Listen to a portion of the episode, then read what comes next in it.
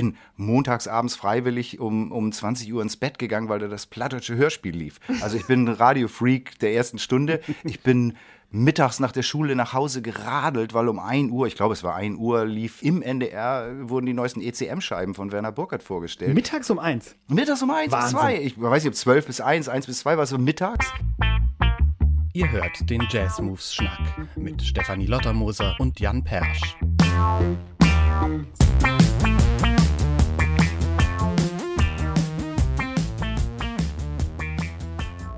Moin Steffi. Moin Jan. Wir waren mit dem Schnack ein wenig im Winterschlaf.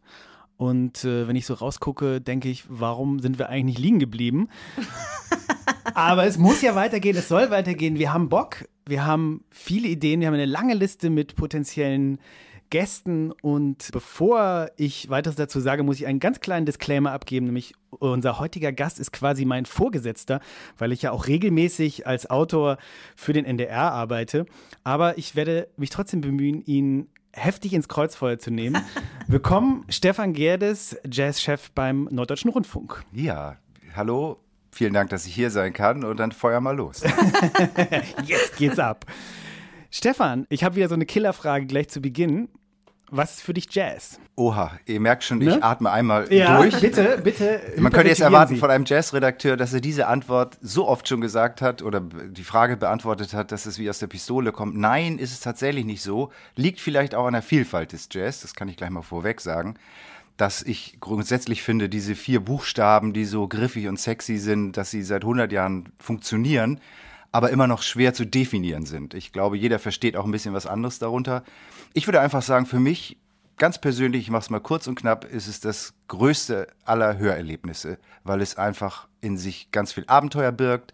Es birgt das Unerkannte, Unerwartete. Es birgt, glaube ich, für Musiker wie für die Zuschauer oder Zuhörer immer wieder eine Überraschung. Also ich weiß, dass auch Musiker von sich selber überrascht sein können und das vermittelt sich, glaube ich, auch beim Hören.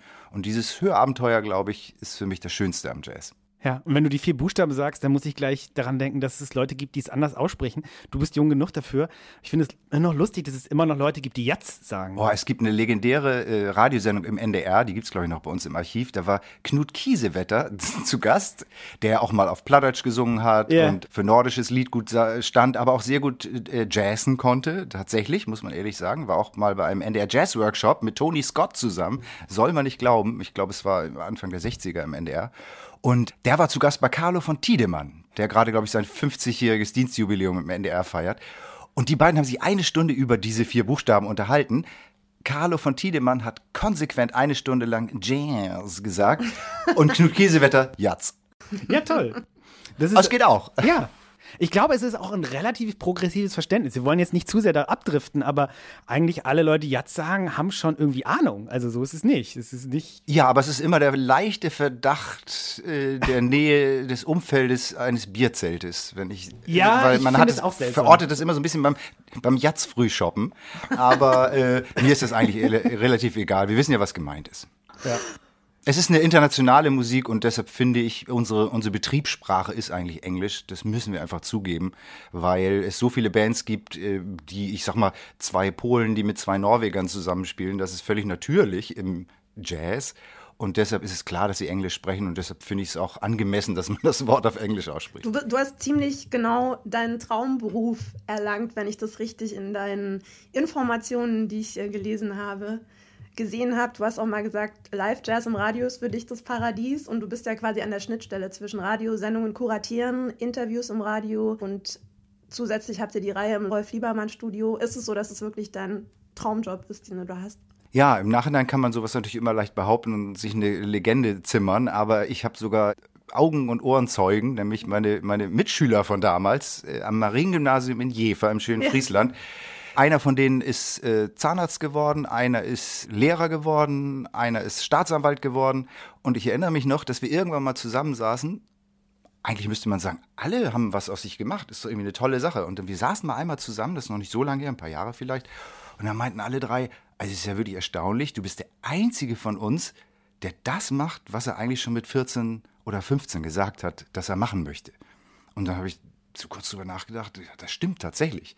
Und seitdem sage ich das auch gerne offen. Ja, tatsächlich, ich wollte tatsächlich immer zum Radio. Ich habe immer schon das Radio gehört, auch den NDR, logischerweise, weil das eben auch damals durch die terrestrische Frequenz war, war natürlich der Sender, den du empfangen konntest auf ja. deinem Kofferradio. Ich bin montags abends freiwillig um, um 20 Uhr ins Bett gegangen, weil da das plattdeutsche Hörspiel lief. Also ich bin ein Radiofreak der ersten Stunde. Ich bin mittags nach der Schule nach Hause geradelt, weil um 1 Uhr, ich glaube es war 1 Uhr, lief im NDR, wurden die neuesten ECM-Scheiben von Werner Burkhardt vorgestellt. Mittags um 1? Mittags um 1 bis 2. Ich weiß nicht, ob 12 bis 1, 1 bis 2 war es so mittags. Wieso ist das Können heute wir nicht bitte mehr durchsetzen? so? Eben, ich wollte gerade sagen. Herrlich, ja. Ich werde es an die, an die zuständigen äh, äh, Ich bitte drum. weiterleiten. Aber es gab es tatsächlich mal, hängt natürlich auch damit zusammen, kurz Luft holen. Damals gab es noch einen Schulschluss um 1 Uhr. Das heißt, der, der Schüler ist dann nach Hause gefahren, junge Leute, die angesprochen werden sollten. Das gibt's ja alles nicht mehr. Die, die Welt ist so bunt geworden. Ne? Man kann bis äh, 0 Uhr nachts einkaufen oder rund um die Uhr. Früher war um 18 Uhr Ladenschluss. Also alles war mal anders. Und so gab's eben auch mal um 1 Uhr Musik. Und dann gab's, ich weiß noch, einmal hatte, er hatte Werner Burkhardt dann die neue Terje Rübdahl, der norwegische Gitarrist. Das war eine tolle Platte. Waves ist die, aus den, aus den 70er Jahren war das und John Abercrombie. Und ich bin dann sofort nach dem Mittagessen schnell reingehaspelt, das ganze Essen, den Blumenkohl oder was es gab. Und dann bin ich an die Straße getrampt, in die Metropole Wilhelmshaven, zu JPC oder was auch immer und habe mir sofort die zwei Scheiben gekauft. John Abercrombie ist so ein bisschen dein Gitarren-Hero. Wäre jetzt naheliegend, ich habe sogar einmal mit ihm arbeiten dürfen, weil Ja. ich ihn einmal eingeladen habe ins Rolf Liebermann Studio. Es ist schon viele Jahre her, leider ja mittlerweile verstorben. Großer Gitarrist, würde ich schon sagen. Nee, aber mein Lieblingsgitarrist ist Django Reinhardt. Tatsächlich. Könnte ich auch begründen, aber ich weiß nicht, ob das hier den Rahmen sprengen würde. Ich bin ein großer Single-Note-Fan im Jazz. Was auch immer das jetzt heißt, da habe ich schon wieder das nächste Definitionsproblem. Ich liebe es, wenn ich einen Ton höre und an dem Ton erkenne ich den Musiker. Ja. Ich sag mal Miles. Ich erkenne ihn nach einem Ton. Ich erkenne Django nach einem Ton. Ich erkenne Mingus nach einem Ton. Und er muss mir nicht 15 Minuten Bebop-Lines vor, vorspielen. Und manchmal liebe ich auch Leute, die einfach eine Melodie spielen, einen klaren Ton haben und mich mit diesem einen Ton einfach umhauen. Eben haben wir schon von Jefer gehört, mit V geschrieben, F ausgesprochen, ganz wichtig. Sehr gut, sehr gut. Natürlich. Wir wollen Stefan vorstellen. Stefan Gerdes in 30 Sekunden. Felix, bitte.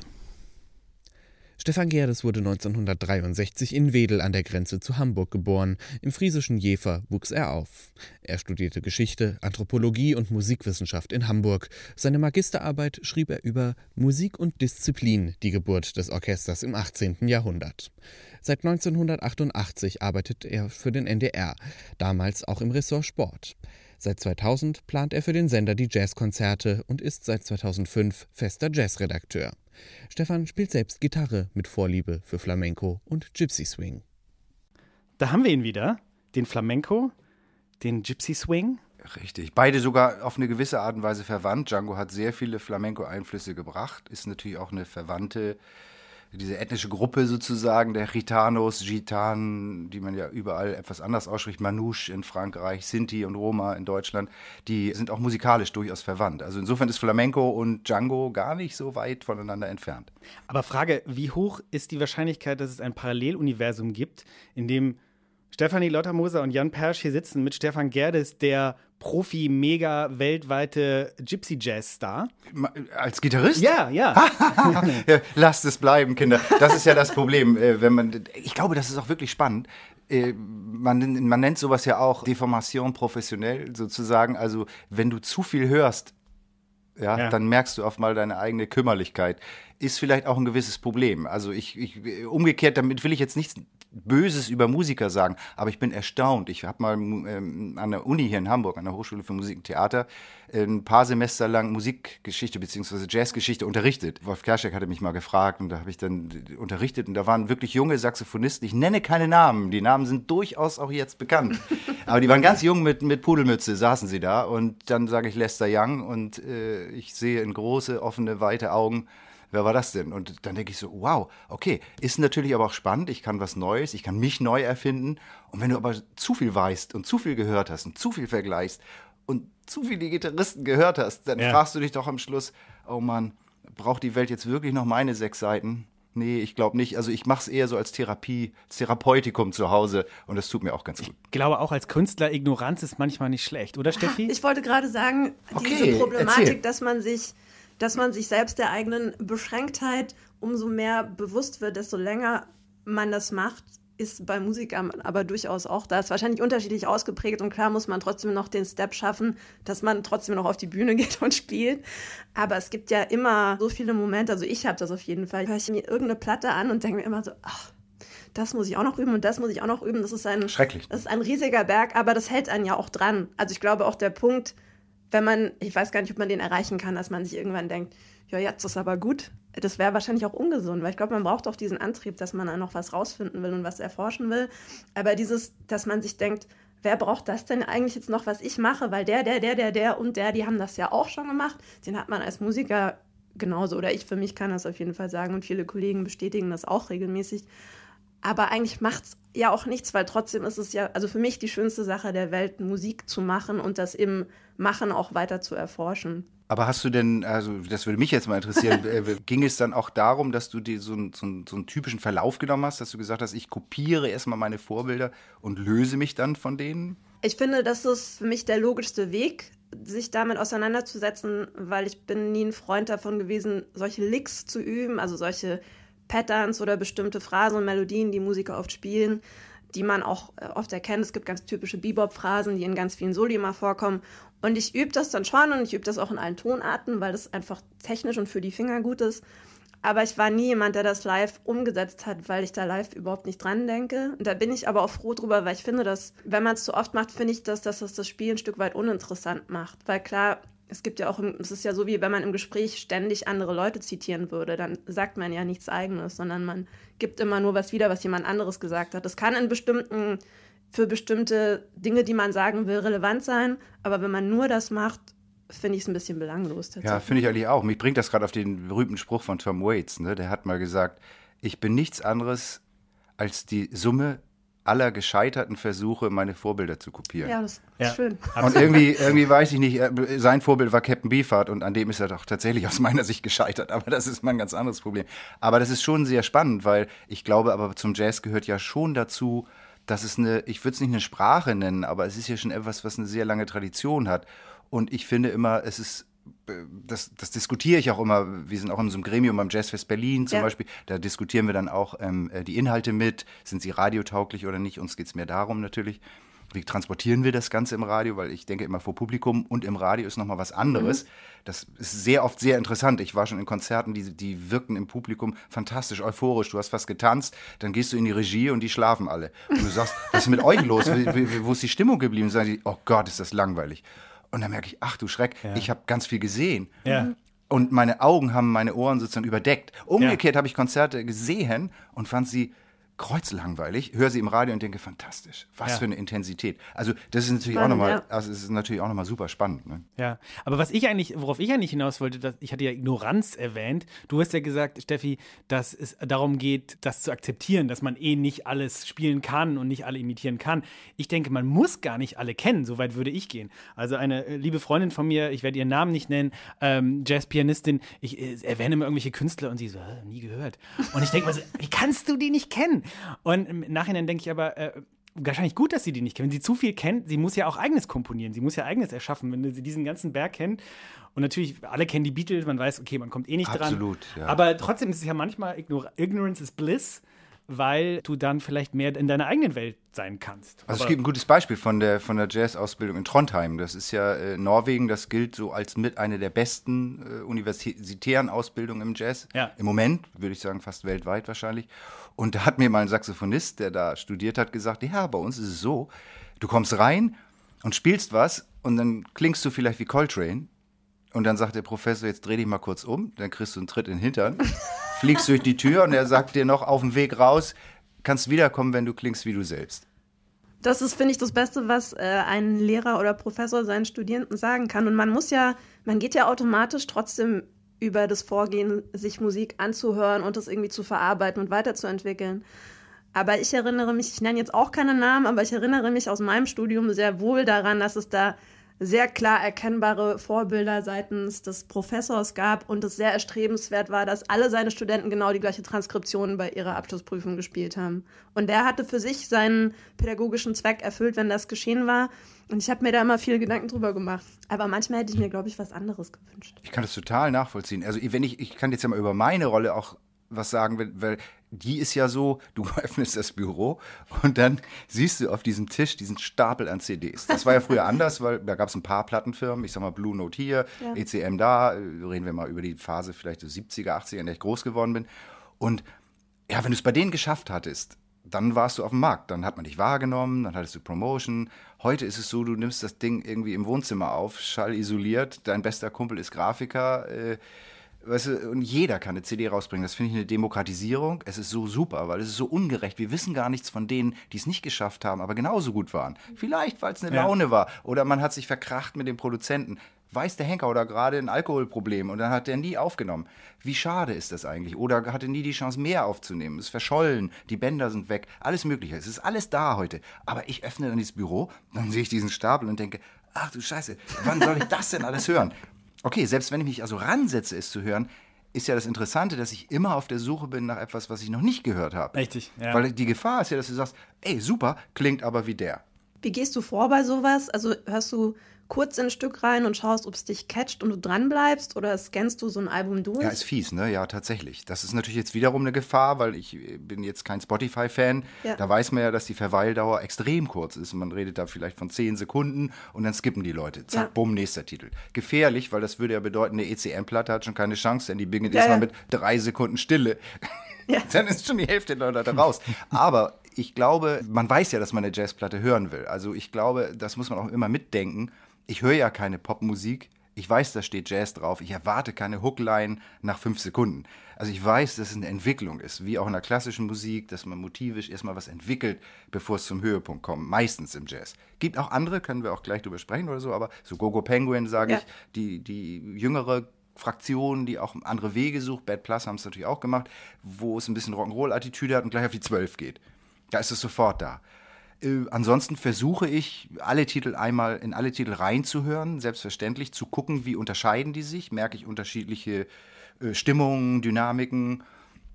Aber ob es dich catcht, merkst du doch ziemlich schnell. Also Eben, es kann ja. was Leises sein und auf einmal wirst du reinge, reingesogen. Das ja. merkst du gar nicht und denkst, es muss nicht immer sofort dich überwältigen. Ich glaube, es gibt Musik, die dich überwältigt, toll, und es gibt Musik, die dich lockt, auch toll. Und, und ich glaube, wenn beide gut gemacht sind, spürst du was. Und dann willst du mehr hören. Ich muss ja sagen, ich bin ein großer Freund der Digitalbemusterung, auch deshalb, weil es dann zum Beispiel bei Tools wie Hear the Music, werden jetzt die Musikjournalisten und Promoter kennen, äh, gibt es die Wellenform. Und wenn ich dann sehe, es gibt ein anderthalb Minuten Intro, sorry, ich habe keine Zeit dafür, ich kenne deine Musik nicht, kann ich jetzt nicht anderthalb Minuten Intro anhören, dann kann ich das schön äh, skippen durch diese digitale Möglichkeit. Und ich kenne die CD-Berge auch, meiner wird nicht ganz so hoch sein wie deiner, aber ähm, ich fühle mich davon auch überfordert. Ja. Und es war lange ein Traum, ja. also ich mache den Job ja noch nicht ewig und lange ist das das Tollste. Man kriegt CDs ja. umsonst zugeschickt, ist ja eigentlich das Schönste überhaupt. Ein aber, Privileg, ja. Ja, es ist immer noch ein Privileg, aber natürlich weiß man, man wird ganz viel davon nicht hören kann das alles nicht hören. Also. Nein, aber ich habe das ab und zu. Und das ist das, ich glaube, das ist so, man ist ja kein Goldsucher oder sowas. Das klingt jetzt alles so dann so, so dicke und so übertrieben. Ja. Aber es ist ja schon so, wenn du fürs Radio was aussuchst oder aber bei mir natürlich zusätzlich auch für eine Konzertreihe, was ja nochmal schwieriger ist, weil da hörst du eine CD und du weißt am Ende ja nicht, wird das so live klingen. Also ja. Ravi Coltrane war mal bei uns und wir saßen dann da abends und habe ich ihn gefragt nach dem Konzert, äh, sag mal, ist ja alles toll, aber du hast ja kein Stück von der neuen CD gespielt, die du da unten gerade verkauft hast. Ich sagte, na, um Gottes Willen, das ist so eine CD. Das soll zum gemütlichen ja. Hören sein. Live spiele ich andere Titel, die sofort den Raum mit Energie ja. erfüllen. Ja. Auch das muss man ja bedenken. Das heißt, ich werde eventuell mit der CD bemustert. Anderes Beispiel Carter, Marco Stockhausen, Arild Andersen, Patrice Eral. Jetzt nenne ich mal auch mal keine Plattenfirma, obwohl ich kann sie nennen, ECM und es ist eine wunderbare Platte. Aber ich habe gedacht, Mensch, Streckenweise könnte ich mir dazu auch eine Fußreflexzonenmassage geben lassen. Das kann nicht funktionieren im Konzert. Tut mir leid. Ja. Dann ein halbes Jahr später spielen die im Doppelkonzert mit dem Dave Holland Quintett. Hallo, ich war eigentlich wegen Dave Holland da. Ja. Diese drei haben das Dave Holland Quintett nahezu an die Wand gespielt, energetisch. Mhm. Und da habe ich gemerkt, okay, wow, das eine war für die Platte zum Hören. Ja. Und es hatte eine Gemütlichkeit und, und einen langsamen Entwicklungsbogen, ECM-typisch, fantastisch. Bloß im Konzert haben die ganz anders gespielt. Und das muss man aber wissen. Und das rauszufinden, wenn du eine Platte hörst, eignet sich dieser Künstler eventuell für live. Also wie wird ein Publikum reagieren, ist super schwierig, das ja. einzuschätzen. Und selbst das kann ja von Abend zu Abend auch noch variieren. Total. Was wiederum das Schöne ist, weil ja. wir zwei Abende haben. Und ich war ja tatsächlich jetzt 20 Jahre mache ich's. Ja. Und, und seit vielen, vielen Jahren machen wir schon zwei Abende hintereinander und ich habe vielleicht einmal durch eine Grippe, aber ich habe eigentlich so gut wie niemals eins versäumt Ja. und sitze die zwei Abende und sehe diese unterschiedlichen Abende und denke immer so, wow, auch das finde ich so toll an Jazz. Ich, die versuchen nicht das Perfekte abzuliefern, die versuchen nicht die Kopie von der Platte zu spielen, wie ich es oft in der Popmusik erlebe, Perfektion, vielleicht noch mit Tanz, Choreografie oder sonst was. Nee, die gehen da, gehen da auf Risiko, oh, mal klappt's weniger. Wir mixen auch oft, ne? dass man sagt Ja. so, ah, diesen Track nehmen wir lieber vom ersten Abend, wir waren da doch äh, besser drauf, da waren wir noch frisch, wir waren übermüdet, das ist ja manchmal Ja. bei Musikern was Tolles, da denkst du ja auch, die armen Schweine, morgens um vier aufgestanden, nur zwei Stunden geschlafen, das kann ja nichts werden, dann sind die besonders gut, weil sie so dermaßen Drüber drüber, sind. sind, ne? Adrenalin, alles läuft, äh, was weiß Das ist ich. manchmal wirklich absurd. Ja. Und dann denkst du, am nächsten Abend fragst du sie, na, wie war's? Oh, super, ich war fünf Stunden in der Sauna im Hotel. Danke, dass ihr so ein tolles Hotel habt. Dann spielen die und du hast gemerkt, ja, die waren in der Sauna. Die sind so entspannt, dass sie gar nicht mehr zusammenspielen. Also all das ist, all das ist möglich. Und das ist aber auch wieder der Reiz, glaube ich, weil man versucht nicht den Vorabend zu kopieren, sondern sagt, nee, heute anders. Oder nee, wir spielen nicht nochmal das Zeug von gestern. Ist ja ein zweites Konzert. Wir haben jetzt Lust, völlig andere Sachen zu spielen. Du denkst so, wow, toll, ohne zu fragen, bieten dir die Künstler das an. Ja. Ich würde eigentlich gerne eine, eine ganz kurze, wenn es erlaubt ist, äh, Jazz-fremde Frage einstreuen. Wir hatten es ja kurz in der Vorstellung von Felix, dass du mal im Sport gearbeitet hast. Darf man sich das so vorstellen, dass du so mit einem Püschelmikro so äh, am Stadion, so am, am Spielfeldrand rumstandst? Oder? Nee, ich war tatsächlich, ich war tatsächlich Assistent beim Sport. Äh, Das heißt, meine Einstiegsleistung war, einen guten Kaffee zu kochen. Und ich finde, das klingt jetzt vielleicht so ein bisschen abwertend, aber ich finde manchmal, das ist auch irgendwie ganz, ganz schön, diesen Weg gegangen zu sein. Ne? Das erinnert mich jetzt so an so einen Polizeifilm, weißt du, wo da, da kommen die Street Cops, die seit Jahrzehnten, was weiß ich, mit dem ganzen Dreck auf der Straße zu haben. Dann kommt jemand von der Akademie und sagt ihnen, wo es lang geht. Ne? Das ist so dieser Klassiker immer in den Krimis. Und äh, da gibt's natürlich auch im, äh, in unserem Bereich Leute, die kommen vielleicht von der, vom Journalistikstudium mit frischen Ideen und so. Und manchmal denke ich, ach Mensch, okay, ich bin jetzt 32 Jahre in derselben In- Institution, bereue es auch nicht, bereue aber auch nicht den Weg, ich nenne es jetzt mal von unten zu gehen, also sozusagen vom äh, Kaffeekochen mich weiterzuentwickeln, weil ich glaube, ähm, du entwickelst nicht nur ein Verständnis für die verschiedenen Jobs, die es bei uns gibt, du entwickelst auch ein Verständnis für, für alle Richtungen, die, in denen die Kollegen Ja. arbeiten. Du entwickelst ein Verständnis für die Techniker, für die ModeratorInnen, für die ähm, ga- ganzen Mitarbeiter, Ja, die an so ja. einer Produktion beteiligt sind. Es ist ja nicht nur eine Moderatorin da, sondern das sind, das sind ganz viele verschiedene Leute, die zusammenarbeiten.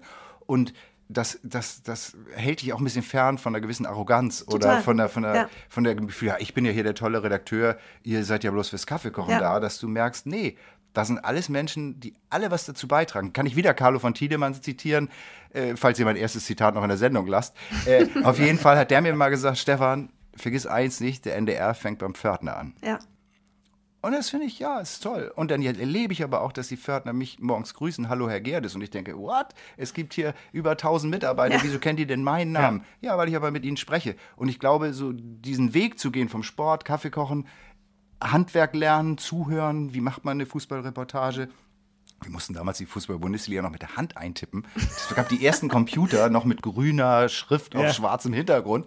Und Karl-Heinz Kammern, Günther Maletzko und, und Kurt Emmerich waren damals die Champs. Das waren die ganz großen Sportreporter und Redakteure. Und denen mussten wir die Tabelle mit der Hand ausrechnen. Das, heißt, das konnte der Computer noch gar nicht, Ende der 80er. Das heißt, wir mussten reintrippen. Damals gab es noch zwei Punkte und ein Unentschieden. Das wurde ja anders bewertet. Und dann mussten wir die Tabelle wirklich ausrechnen. Da durfte aber auch kein Fehler drin sein. Das war so meine Aufgabe. Und dann bin ich anschließend zum Frühkurier, Mittagskurier, in Assistenz. Also diesen mehr so politischen Journalismus habe ich dann kennengelernt. Und dann bin ich Autor beim Bildungsfunk geworden. Und dann habe ich heute über mit Oskar Negt über die zweite Bildungsreform gesprochen, habe aber auch über Telemedizin an der Charité-Klinik einen Beitrag gemacht, sodass ich das Handwerk gelernt habe. Wie fühlt es sich an? Und ich habe das auch später immer beherzigt, dass man sagt, wenn wir eine neue Sendung entwickeln, mache ich sie erstmal einmal selbst. Dann weiß ich ungefähr, was sie wert ist, also was das Honorar betrifft, wie viel Aufwand ist es. Und ich glaube, das ist ganz vernünftig. Insofern vom Kaffee zum Redakteur ist doch, ist doch eigentlich ein ganz Ich guter glaube, Weg. das ist sehr gesund. Also ich finde, Ja, glaub das- ich auch. Ich erinnert, mein Vater war Geschäftsführer, der ist schon im Ruhestand mittlerweile und der hat auch immer zu mir gesagt, man darf sich für keinen einzelnen Arbeitsvorgang, der im Unternehmen geschieht, zu schade sein. Und man muss alles kennen, was da passiert und man muss auch alles selber können im Zweifelsfall. Ja. Und das erinnert mich ein bisschen Der daran. Teufel steckt im Detail, Ja. natürlich, ja. Ja, total. Und dann Ja. verstehst du aber auch vielleicht, warum es nicht geklappt hat. Ne? Also Ja. wie oft bei der Fußball-Bundesliga, jetzt sind sie ja alle nicht mehr in Amt und Würden, aber war der Bildschirm auf mal blank. Dann ging die Tür auf vom Studio und du hörtest über den Flur, ihr Ochsen, ihr seid alle entlassen. Und wir schon so, ach du Scheiße. Aber da war der, war der Moderator mit seinen, äh, mit Schuhgröße 56 am Kabel hängen geblieben und hat den Stecker rausgezogen. Also, ich sag mal, so ein bisschen Verständnis füreinander tut ganz gut. Und ich stelle mir es auch in der Jazzredaktion anders und natürlich toll vor. Man hat sie diese Vorstellung von dem Kurier, der dann stapelweise Platten, Vinyl-Schallplatten ein man musste das dann ja auflegen. Also heutzutage stellt man sich ja vor, was für ein Aufwand, unglaublich. Ja. Aber toll, dann kriegt man dann irgendwelche Weißpressungen von äh, neuen Schallplatten und äh, legt die im Studio auf und hört die vor. Irgendwie unvorstellbar. Ja, mit LPs habe ich sogar noch gearbeitet, Ja. aber das ging damals schon zurück, weil die CD gibt es ja auch schon Ja, seit ja. 84, glaube ich. Das heißt also, als ich anfing, war die eigentlich schon Standard. Wir haben aber damals noch sehr viel vom Bobby, also sozusagen vom Tonband gesendet. Also die Dinger wurden tatsächlich dann um, umkopiert. Also von der CD erstmal auf, auf Tonbänder und ja. so weiter. Ne? Die Rolf Liebermann-Konzertreihe jetzt habt ihr ja nicht gestreamt, während es in den Lockdown ging. Warum habt ihr oder warum hast du dich da dagegen entschieden? Ich habe mich gar nicht unbedingt dagegen entschieden, aber es sind zwei Gründe, glaube ich. Das eine ist, für den NDR sind verständlicherweise sehr hohe Auflagen, was die Hygienekonzepte Ja. angeht, äh, gemacht worden, weil es natürlich nicht nur so ist, wir sind kein einzelnes Konzerthaus, das irgendwo in der Stadt steht, sondern dieser Saal ist auf dem Gelände des NDR. Und äh, wenn du da Fälle reintragen würdest in den Verstehe, NDR, ja. legst du sehr schnell den ganzen Betrieb lahm. Und da musst du sehr, sehr aufpassen, weil du hast auch eine Verantwortung gegenüber den Kollegen und eine Verantwortung gegenüber dem Programm. Was passiert, wenn du keine Nachrichten mehr hättest, nur weil du ein Jazzkonzert veranstaltet hast. Da muss man wirklich aufpassen. Das ist das eine, das ist eine sehr, sehr große Hürde. Und das zweite ist aber auch natürlich das Rolf Liebermann Studio. Wer es kennt, das ist doch so ein sehr steiles, enges Auditorium, was toll ist, wenn es voll besetzt ist, weil es den, die, die Zuschauer sitzen sehr nah beieinander, nicht bei der, Elbphil bei der Elbphilharmonie, weil du ja fast schon pro Person so ein Sofa hast. Ne? Da kannst du ja schon praktisch was, wie so ein Fernsehsessel, kannst du dich ja da fast hinlegen. Und wir sind sehr eng und das heißt, wir hatten phasenweise, ich kenne den letzten Stand nicht, aber wir hatten äh, während der Lockdowns hatten wir teilweise eine Kapazität dann von 80 Leuten. Das rechnet sich sowohl wirtschaftlich überhaupt nicht mehr, als auch von unserem System nicht mehr, weil letztlich haben wir ein Abonnement. Und wenn du, sagen wir mal, 450 Plätze hast und davon 300 Abonnements hast, welche 80 wählst du denn dann aus, die zum Konzert kommen? Also ich glaube, dass es fast schlimmer ist, das zu machen, weil du Menschen verlierst, weil jeder sich ungerecht behandelt fühlt und sagt, wieso ist denn der da? Ich habe von meinem Nachbarn gehört, der, der ist reingekommen und ich nicht. Werden wir ausgelost? Und dann habe ich gedacht, das ist eigentlich fies. Dann habe ich mich lieber an andere Leute rangehängt, die Streams machen, Ja. in der Halle 424, äh, da Projekte zu machen, um die zu unterstützen. Auch mit Mitschnittsgeldern, dass die, dass die Musiker fair bezahlt werden. Mit Arte habe ich eine Reihe aufgelegt, äh, Arte Hamburg, dass wir äh, für Arte Konzert äh, Springtime Jazz, das dann später noch andere Namen bekam, weil der Frühling war dann ja irgendwann vorbei, dass wir übers Jahr gezogen haben, wo dann auch Gagen gezahlt werden konnten, dass das der Weg war. Aber ich bin extrem frustriert, weil es ist tatsächlich kein Konzert mehr seit fast genau einem Jahr im Rolf Liebermann Studio gewesen. Was Also war das letzte? äh, das war Mario Rom, der österreichische Trompeter. Und das ist eine super frustrierende Situation, weil wir im Grunde genommen diesen sehr treuen Publikum, die ja wirklich uns die Stange halten, immer wiederkommen, wiederkommen, wiederkommen, eigentlich gar kein Lebenszeichen mehr geben. Außer mal ein Newsletter, hallo, wir sind noch da, aber es passiert nichts. Das ist ja kein Inhalt. Das ist ja eigentlich Frust. Das ist ja eher wie so eine, eine Postkarte mit uns geht's gut, ohne Aussage. Ne? Man weiß, ach, der ist in Indon- Indonesien, aber er lebt noch. Im Handyzeitalter brauchst du es nicht, aber ich meine nur, das ist nicht das, was ich will. Ich will Ja. den Leuten ja wirklich Live-Musik geben. Ich sitze jetzt wieder an einem Projekt, will ich jetzt aber noch heute gar nicht so viel zu sagen. Aber äh, auch das sind Wahnsinnshürden. Und deshalb ist mir das Streaming vielleicht auch zu, zu anstrengend. Ich würde dann lieber mit Partnerschaften arbeiten und sagen, wir sind ja nicht nur da selber was zu machen, sondern auch dafür da andere zu unterstützen. Ja. Mit unserem Input brauchen wir immer. Wir brauchen Radiosendungen, wir brauchen Konzerte und ob die anderen das liefern oder wir das machen, was soll's. Es gab ja große Veränderungen jetzt beim NDR, beim Jazz, von NDR Info auf NDR Kultur gewechselt. Und das ist natürlich für euch schon einfach administrativ eine Umstellung. Aber es ist ja auch, also der Name allein, endlich sozusagen, endlich darf der Jazz als Kultur fungieren beim NDR. Meine Güte, hat ja gedauert, oder? Ja und nein, weil der NDR war mal da, da hieß es nur noch nicht NDR Kultur. Ja. Ne? Also Im dritten Programm Genau. des Hörfunks war der NDR sehr lange. also noch zu bis Ende der Zeiten von Michael Naurer, der ja 30 Jahre Jazzredakteur war. Der ist 19, äh, Ende 1999 zum Wechsel 2000 ist der in Rente gegangen. Wie gesagt, nach ungefähr 30 Jahren Dienstzeit und äh, damit ist der Jazz dann endgültig zu NDR 4, dann NDR Info gewandert. Also insofern hatte er schon mal seine Heimat auf NDR Kultur, man hat sich dann nur noch darauf mhm. fokussiert. Ich muss sagen, ich habe es immer als Kultur gesehen, als Kulturgut, als schützenswerte, wie soll man sagen, kulturelles Angebot, aber äh, so haben wir es ja auch auf NDR Info betrieben. Also klar ist der Name Info, spricht natürlich mehr für Informationen, Nachrichten, äh, kürzer getaktete Informationen.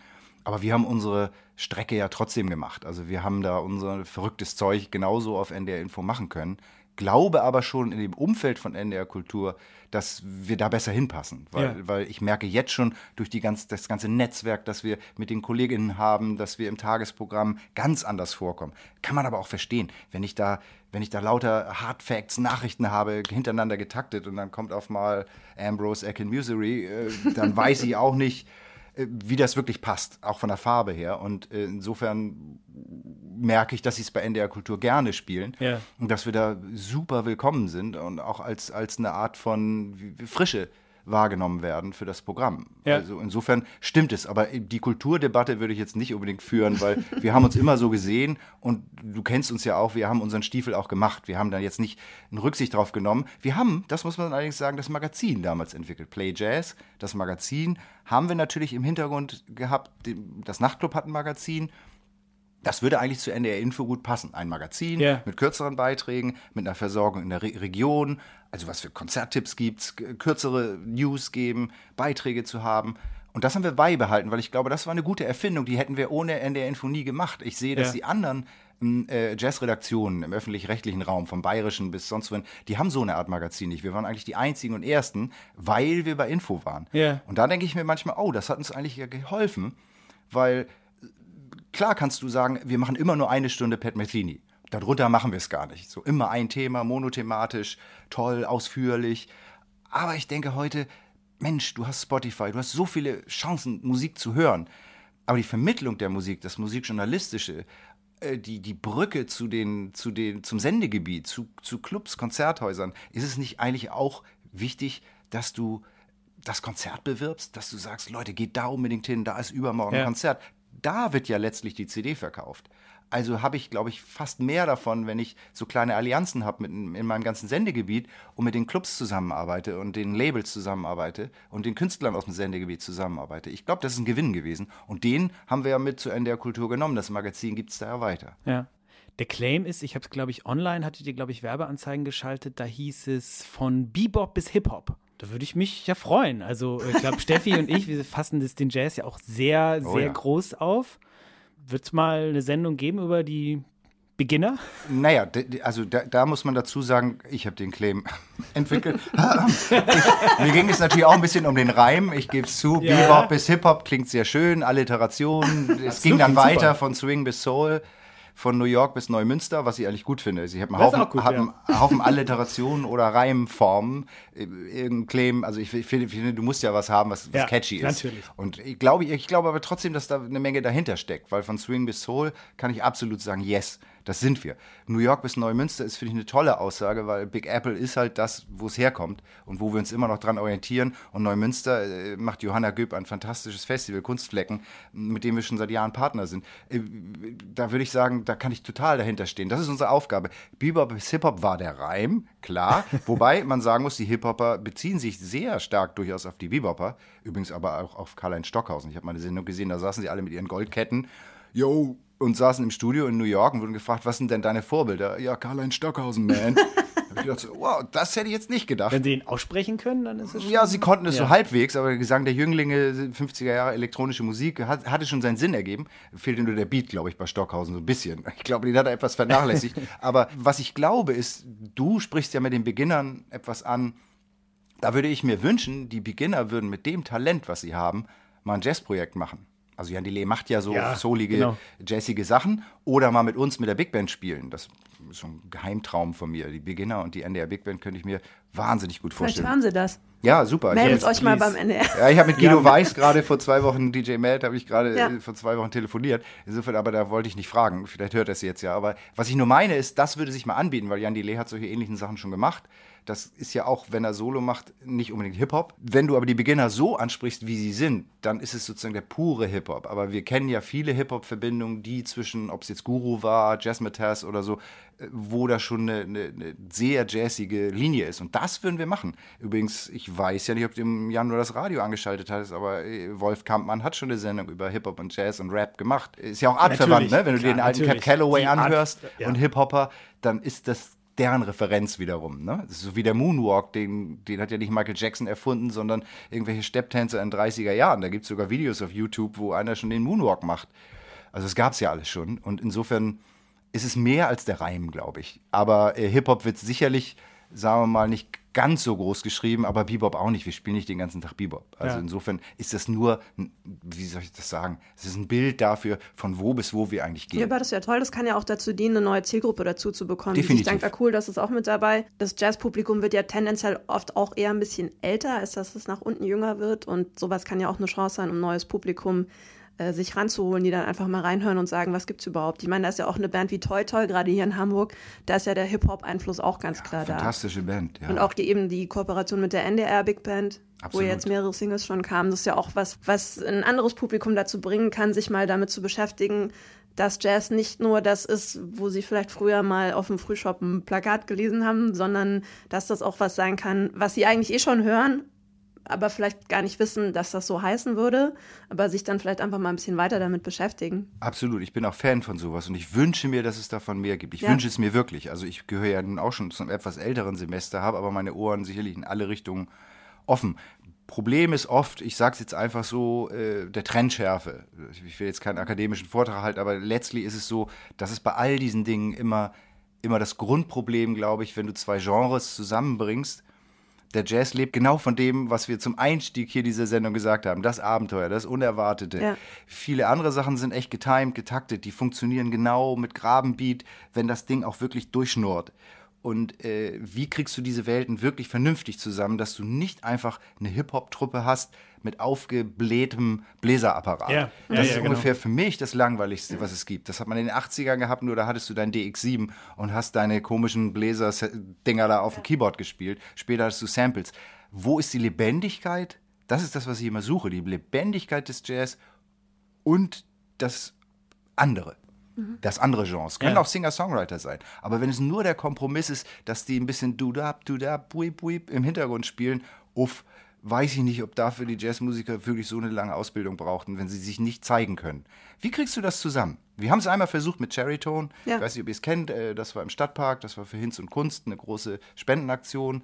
Sehr erfolgreich. äh, War, glaube ich, tatsächlich die bis dahin größte Spende überhaupt für, für Hinz und Kunst. Da hat die NDR Big Band mit Hamburger Singer-Songwritern, also mit Pohlmann, Reggie Klasen, leider jetzt auch verstorben, mit Roger Cicero, Stefan Gwildes war dabei, Bernd, Bernd Begemann, grandios, hat ein Cap Calloway-Stück gesungen und hat, war der Conferencier. Und dann hattest du noch Johannes Oerding, Ja. der ganz groß war, ganz groß, also das ein, ein Monstertalent ist, einer der Ja. besten Sänger überhaupt. Betrifft vielleicht nicht jede seiner, jedes seiner Stücke, die ich persönlich vielleicht nicht alle so, ich würde nicht sagen, nicht mag, die, ich mag seine Musik, aber ich finde, er kann noch mehr. Vor allem live kann er noch mehr. Ne? Und, und wenn das zusammenkommt, das war überraschend. Dann war aber auch Dan Gottschalk von der Big Band mit seiner Posaune da und Oerding und die haben zusammen improvisiert. Das heißt, Ja. der hat dann auch Posaune äh, mit dem Mund gespielt ne? und dann äh, da, da gab es eine Battle, richtig. Ja. Ne? Die sie das ist das, da kommt es zusammen. Dann Ja. finde ich es toll. Aber nicht die, die Jazzer als Begleitkombo, damit, das ist ein bisschen wie bei klassischer Musik, die Popmusiker endlich mal das Gefühl haben, sie sind größer. Oder sie dürfen mal in einen Konzertsaal. Dann hast du einen Popmusiker und hast einen riesen 100 Streicher dahinter. Aber die spielen dir dann du, also einen Schleim im Hintergrund. das finde ich so öde. Entweder die spielen auch was, was dich herausfordert, oder du lässt es aus meiner Sicht bleiben. Ja, ganz ketzerisch gefragt. Ich meine, wir gucken uns jetzt die Playlists an oder so und was sind die beliebtesten Playlists? Ist irgendwie Morning Coffee, Late Night, Easygoing und so weiter. Das hat eigentlich gar nichts mehr mit Genres zu tun. Deswegen frage ich mich auf, wo ist das Radio in 20 Jahren? Gibt es dann überhaupt noch eine Jazz-Redaktion oder gibt es eine Redaktion, die sagt, wir spielen muss ja jetzt nicht äh, Late Night Easy Music sein, aber irgendwie vielleicht löst man eher das auf. Vielleicht bringt dann eben dann auch äh, Jazz und Pop, durchmischt man alles. Du, da müsste ich jetzt noch mal meine Cappuccino-Tasse von eben holen und den im Kaffeesatz lesen. Ich habe jetzt äh, tatsächlich keine Ahnung, weil äh, natürlich denke ich über sowas nach, aber ich glaube, da bist du zu sehr am Fantasieren. So, das können manchmal Wunschdenken sein, es kann aber auch manchmal sein, dass es dann wieder ganz anders kommt. Mhm. Ich glaube, ich habe mir das ein bisschen abgeschminkt. Also, dass, dass man doch eher einen guten Realismus haben sollte und sagen sollte, was machen wir jetzt? Und wenn Na wir klar. jetzt was Nein, mixen können, super. Aber soll ich mir jetzt tatsächlich, ich mir jetzt als Jazzredakteur Gedanken machen, wie das Radio in 20 Jahren aussieht? Mich würde es zu sehr beeinflussen. Ja in der Arbeit, die ich jetzt mache, weil dann würde ich ja vorauseilend jetzt alles ändern. Dass wir uns anders aufstellen im Radio, dass wir wissen, durch das zeitunabhängige Hören äh, müssen wir, sagen wir mal, auch andere, können wir Zielgruppen anders erreichen und andere Zielgruppen erreichen. Ich selber habe gemerkt, mein Nutzungsverhalten hat sich total geändert. Das fing mal an beim Tatort, äh, den ich aber dann irgendwann nicht mehr um 20.15 Uhr sehen wollte, sondern wenn ich fertig gekocht habe. Ja. Ich war der Maßstab und habe gesagt, jetzt ist mein Essen fertig, ich habe Lust auf TV-Dinner, oh, es ist 20.59 Uhr, egal, jetzt schalte ich ihn an, aber ich will nicht mein Essen danach richten. Oder ja. ob ich aufgegessen habe, ist jetzt egal. TV-Dinner muss man ja auch nicht machen, aber so. Und, und ich nutze selber Mediatheken, Apps, ich, ich höre fast immer nur noch Radio zeitversetzt. Ja. Ich habe morgens meine lineare Strecke, da habe ich im Badezimmer mein Kofferradio, ist meine erste Aktion. Und in der Zeit, in der ich im Bad, in der Küche bin, höre ich tatsächlich linear sozusagen eins zu eins Radio. Mhm. Aber alles danach höre ich nur noch zeitversetzt. Und manchmal kriege ich einen Schreck und denke, wow, du bist groß geworden mit dieser ganz klaren Struktur. Und selber als Macher, der eigentlich ein Fan von diesem Radio ist, verhältst dich schon gar nicht mehr so. Ja. Mhm. Wo ich dann aber merke, okay, wenn es mir schon so geht, wie geht es denn den anderen Leuten, die vielleicht gar nicht mal so nah da dran sind? Aber ich sehe persönlich auch den Vorteil. Ich empfinde es als Luxus, dass ich, das, dass ich beides haben kann. Finde ich eher toll. Ja. Und deshalb müssen wir uns sozusagen aufstellen. Aber jetzt das lineare, wir nennen es jetzt mal linear, also das 1 zu 1 in der Echtzeit ausspielen, deshalb zu vernachlässigen, würde ich für einen Fehler halten, weil wir ja. leben ja im Jetzt und jetzt ist es noch so und, und deshalb sollte man, glaube ich, auch so weiterarbeiten. Ja. Ich mag das auch beides, aber ich bin auch wirklich ein Fan von der NDR Kultur App. Also kann ich auch hier nochmal sagen. Absolut. Ich höre ganz oft Sendungen nach, auch ja. abends so vorm Einschlafen. und das ist total, für uns auch wichtig. Total schön. Ja, und wir können jetzt tatsächlich auch, das haben wir bei NDR Info ein bisschen vernachlässigt, wir können jetzt alle Sendungen nachhören. Mhm äh, selbst auch wir, ich kann die ja selber manchmal gar nicht hören abends, weil ich dann irgendwas vorhabe. Du bist, ja. wenn es dann mal wieder geht, im Konzert das ist für mich da auch toll. Es ist ja auch meine Aufgabe, die zu hören, ja. die Sendung, aber dann nochmal wirklich nachzuspüren, wie wirkt die Sendung eigentlich jetzt. Nicht nur unter professionellen Gesichtspunkten. Mhm. Ich kann es jederzeit machen. Ja. Ich kann nochmal ins Archiv steigen. Warte mal, da hatten wir doch was. Zack, hole ich es mir nochmal raus, kann das nochmal hören, hör es dann wieder anders. Ich finde das toll. Ich finde, das ist ehrlich gesagt ein Luxus, den wir haben. Ja. Und es ist gar nichts, für mich gar nichts Negatives. Wir dürfen ja auch nicht vergessen, dass es ja bei jeder technischen Errungenschaft ist es ja so, dass sie erstmal oft auf Kritik stößt. Ja. Das ist ein bisschen, ich will jetzt nicht sagen Kulturpessimismus, aber dass die Leute dann sagen, oh, oh, oh, unsere Gewohnheiten gehen flöten. Mhm. Aber da sage ich immer, als der Roman erschien, also als er sich flächendeckend ja. durchsetzte, gab es Bewegung gegen den Roman. Es gab richtig Aktionen der Leute, die gesagt haben, um Gottes Willen, was ist los? Wir erzählen uns ja gar keine Geschichten mehr. Wir sitzen nicht mehr zusammen ums Kaminfeuer, sondern jeder sitzt mit seinem Roman alleine in der Ecke vor seinem Kerzlein wow, eine Diskussion, die hatten man schon vor ein paar hundert Jahren gehabt. Äh, komischerweise reden die Leute immer noch miteinander. Und alle Leute heute feiern den Roman. Halt, ich will kein E-Book, das ist ja der Untergang. Da denke ich immer so, wow, die Debatten gab es aber ja schon sehr verdächtig ähnlich. Und so ein bisschen sehe ich das auch mit unserem heutigen Musikverhalten und Hörverhalten. Der Tag hat 24 Stunden. Und wenn ich eine Radiowelle habe, dann kann ich nur 24 Stunden sehen. Ich kann nicht 25 Stunden sehen. Diese Zeit, unsere, unser Zeitrahmen gibt uns auch unsere Inhalte vor. Und wenn ich eine neue Sendung erfinde, müsste ich ja in den 24 Stunden eine andere abschaffen. Es geht nicht anders. Jetzt habe ich aber eine weitere, weil ich es online als Podcast, weil ich, weil ich einen neuen Verbreitungsweg habe. Ich habe also mehr. Mhm. Und das nicht zu sehen und einfach zu ignorieren, fände ich halt super schade. Ja. Aber wo die ganze Tendenz hingeht, hey, da sprechen wir uns, oh, sagen wir mal 20 Jahre, verabreden wir uns. Dann äh, hättest du aber überzogen, ne? Also, meine, so lange bist du Ja, aber ich bin dann ja noch da und habe eine Meinung. Kannst mich dann ja als Ehemaligen einladen. Eminenz im Hintergrund. Sehr gut. Wir sind so ein bisschen am Ende, äh, wenn ich so auf die Uhr schaue und haben natürlich noch eine Frage. Ich habe davor noch eine andere Frage. Ja. Auch wenn du, sie- du Mach hast sie mir vorher eigentlich schon beantwortet, weil wir hatten uns beide aufgeschrieben, wie das denn eigentlich mit Journalistinnen im Radio ist. Aber Jan hatte ja vorher auch schon gesagt, beim NDR sind einige Journalistinnen. Also auf jeden Fall unter den ModeratorInnen Ja. gibt es einige. aber, Aber, für Jazz Moves sagst du ja ganz oft, du hättest gerne noch Schreiberinnen, Absolut. die mit Bitte, dabei sind. euch. Und Ja. die Frage hatte ich natürlich noch, äh, wie sehr Nachwuchsjournalistinnen zusätzlich gepusht werden sollte oder kommt das sowieso immer Also mehr? ich kann nur sagen, wir haben mehrere RedakteurInnen, Ja. auch wenn manche das Gegenteil behaupten. Ja. Wir haben es mal durchgezählt, es, das sind einige. Ne? Tinka Koch hat jetzt gerade vor nicht allzu langer Zeit beim WDR die Jazzredaktion übernommen. Also das Umdenken, was heißt überhaupt Umdenken? Diese Normalität, die einfach dazugehört, die ist ja schon da. Wir sind eigentlich zu zweit. Im Moment ist äh, meine Kollegin Claudia Hartmann, Ja. ehemals Schober, die ist jetzt gerade in der Elternzeit, aber wir sind ja auch zwei. Das heißt, ein Redakteur, eine Redakteurin. So, das ist für uns ganz selbstverständlich. Also ich würde das auch gar nicht auf eine Debatte über weibliche Form der Präsentation bringen, sondern Nee, ach, einfach über ein um Widerspiegel in der Willen. Ja. Gesellschaft, dass ich auch völlig selbstverständlich Ja. Jazz finden möchte. Auch auf der Bühne Ja. übrigens. Ne? Nächster Ja, ja. Punkt, um Gottes Willen. Ich wurde sehr oft vom Publikum angesprochen, also wenn Sie jetzt nicht mehr mehr Frauen einladen, kommen wir nicht mehr. Echt? Wow, fand ich aber auch gut. Hat, Ja. mir, hat mir zu denken gegeben. Ja. Das liegt jetzt schon lange zurück, als das noch nicht so das Gesprächsthema Ja. war und auch auf Festivals diese Quotenregelung gab, auch mit Fördermitteln. Aber es hat mir zu denken gegeben und ich habe gemerkt, ja, scheiße, ich bin ein Mann, wahrscheinlich habe ich zu wenig drüber nachgedacht, Ja. äh, weil man ist, doch in seiner Selbstverständlichkeit Ja. lebt. Und es hat mir die Augen geöffnet und ich versuche alles Mögliche da was zu tun, wobei ich in der Kunst immer noch natürlich tatsächlich nach Inhalten gehe Ho- und so Verfügbarkeiten das gehe und nicht nach einer Quote gehe. Das wäre jetzt aber ein Thema für eine nächste Sendung. Aber ich finde das bei Journalistinnen selbstverständlich, dass Ja. sie bei uns arbeiten. Und es arbeiten einige bei uns, die moderieren. Ich würde mal sagen, es ist vielleicht nicht ganz pari-pari, aber fast. Da ist dann vielleicht auch einfach ein Unterschied zwischen Radio- und Printjournalismus Absolut, zum ja, Teil, weil leider. auch wenn ich, Ja, wenn so? ich dran denke, wie viele, ich habe erst gestern drüber nachgedacht, dass ich glaube, ich im Zuge von Promo für meine Alben erst ein oder zweimal Interviews äh, Frauen gegeben habe. Insgesamt? Ja, okay. insgesamt. Ja. ja, das ist nicht viel. Ja. Und Ja, woran liegt das? Wenn ich, wenn ich jetzt mal eine kurze Frage stellen darf, wie kann denn das angehen eigentlich? Ne? Weil Naja, es, es liegt vielleicht auch daran, leider, dass das Print nicht mehr so das Medium ist, was es mal war, dass sich das neu erfinden muss, wie auch immer. Ich bin glücklicherweise kein Zeitungsmagazinmacher. Ich schreibe verschiedene und denke auch immer, wow, gut, dass ihr es schafft, überhaupt noch irgendwie euch über Wasser zu halten. Aber wenn du in die in, äh, Impressi, äh, in, in die Impressums der Jazzmagazine guckst in Ja. Deutschland, da findest du eigentlich eher gar keine Frauen. Ja. ja man müsste es ein bisschen hipper machen, dieses Produkt. Ich, ich habe auch keine Lösung dafür. Und äh, wir wissen ja eh nicht, in wie viel, wie lange es noch Print gibt. Aber in dem Insofern- Zuge, wo es so viel mehr Musikerinnen gibt, das ist, das darf man ja, glaube ich, wirklich sagen. Also auch Ja. Bandleaderinnen. Ja. Hier sitzt gerade eine vor mir. Also ich meine jetzt mal wirklich, das ist doch auch beispielhaft. Ich glaube immer, das muss, ich, früher habe ich das immer so frotzelig den Steffi Graf-Effekt genannt.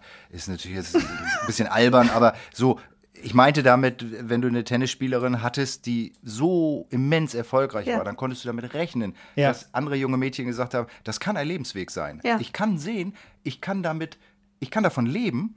Es lohnt sich und ich kann sogar noch parallel eine Familie haben. Ich kann das. Genau, tun. es ist ein verzögerter. Effekt. Ja, es muss sein. Und noch. ich glaube, das erleben wir gerade auf den Jazzbühnen, teils durch Druck, teilweise aber aus einer ganz selbstverständlichen Entwicklung, durch Studium und so weiter. Und auch Bandleaderinnen. Das ist nicht ein Alibi, sondern das sind Frauen, die was zu sagen haben und was gründen.